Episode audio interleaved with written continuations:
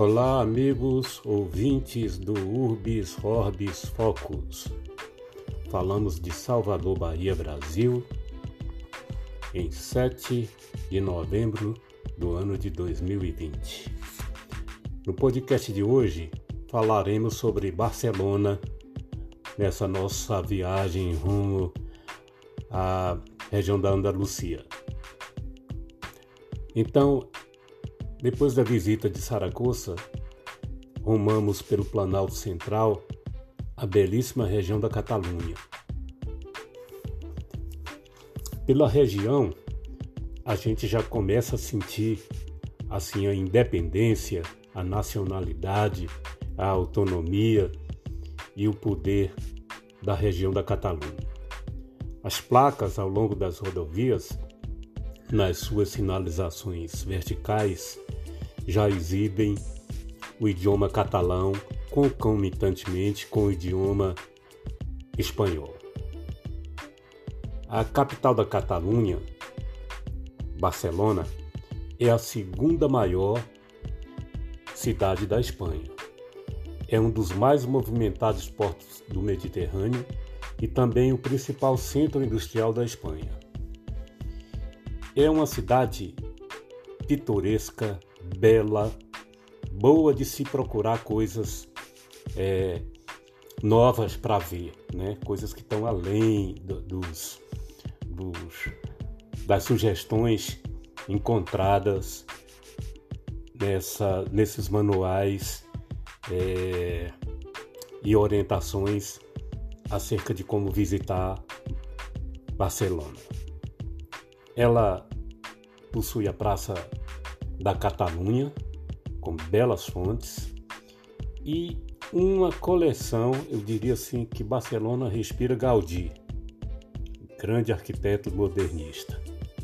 Você pode visitar as Casas Milá, mas conhecida também como La Pedreira, a Casa Batló e Além disso tudo, o Parque eu não sei se a pronúncia bem é essa, e também a Sagrada Família, que é assim a coisa, a obra mais grandiosa de Gaudí, que ele morreu e não concluiu. A Sagrada Família até hoje se encontra em construção.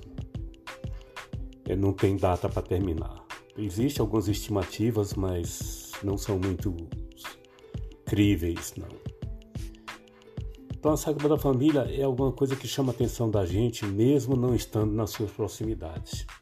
Qualquer lugar que você esteja, você olhar o horizonte, você vai ver a catedral, vai ver o, cume da catedral.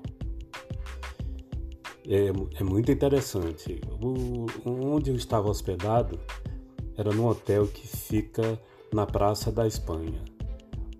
Vizinho a esse hotel, separado apenas por uma rua, existia uma, um, um, um shopping que havia sido uma, uma praça de touradas.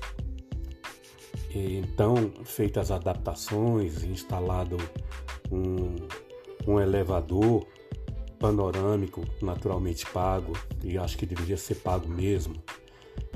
É, e no topo a gente tem uma, à disposição uma série de restaurantes de forma circular no topo da, no topo da, da antiga Praça de Touradas.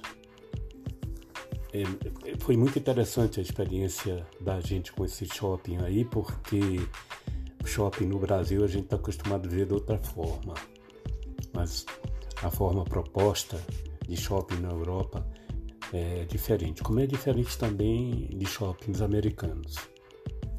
Só visitando para sentir as diferenças. O fato é que nós, o tempo livre que tivemos, voltamos sempre para almoçar e num restaurante diferente. Em todos eles a comida era barata e de qualidade, de primeira qualidade, primeiríssima qualidade.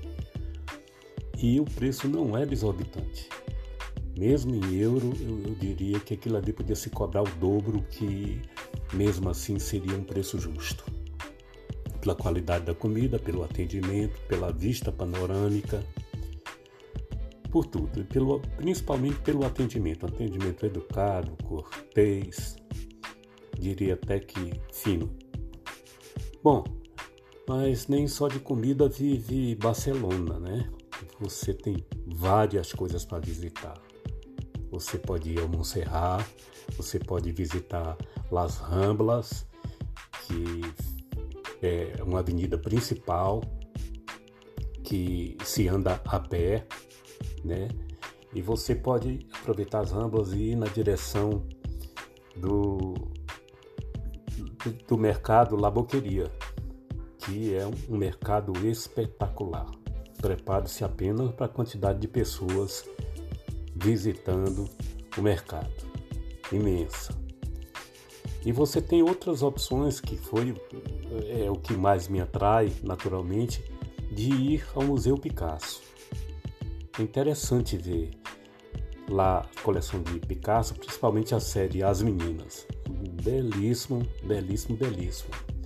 E é muito importante essa forma como eles encaram é, uma programação de museu. Né? Você tem várias opções, você pode comprar entradas antecipadas de até um ano no museu. Daí a gente entende, assim, da mesma forma como eles agem em relação ao futebol, de vender antecipado os, os ingressos para os jogos, a gente eles fazem com os museus e funciona. Por isso que são tão prósperos, são tão prósperos tanto os museus como os times, como os estádios de futebol.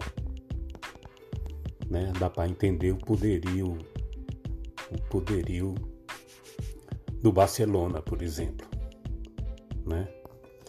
Bom, o certo é que você respira, você respira liberdade, até mesmo se você olhar um pouco para o alto dos edifícios, você vai ver a palavra liberdade escrita em mais de uma janela de apartamento.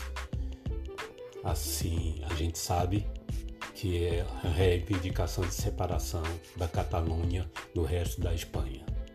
Então, há muitas praças, há muitos lugares bonitos, confortáveis de se tomar um café sem ser perturbado, tudo muito limpo e um monte de coisas a descobrir. Ah, sim, tem também Montjuí, né, que é o Morro dos Judeus, com, pra, com uma praça bastante interessante, uma região bastante bonita. E também é, de lá dá para ver muito bem a orla de Barcelona, uma vista lindíssima. De pitoresco é que fui a algumas lojas, visitei algumas lojas para comprar meias de lã.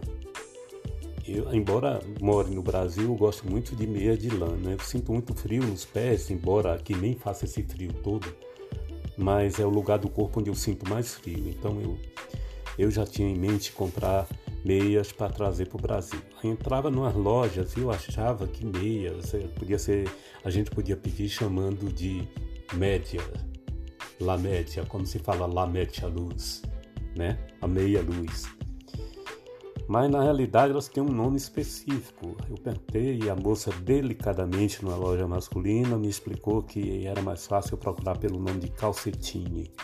Foi assim que eu aprendi um novo nome para meias em espanhol. Meus caros ouvintes, agradeço por me ouvirem. Um abraço a todos. Tchau.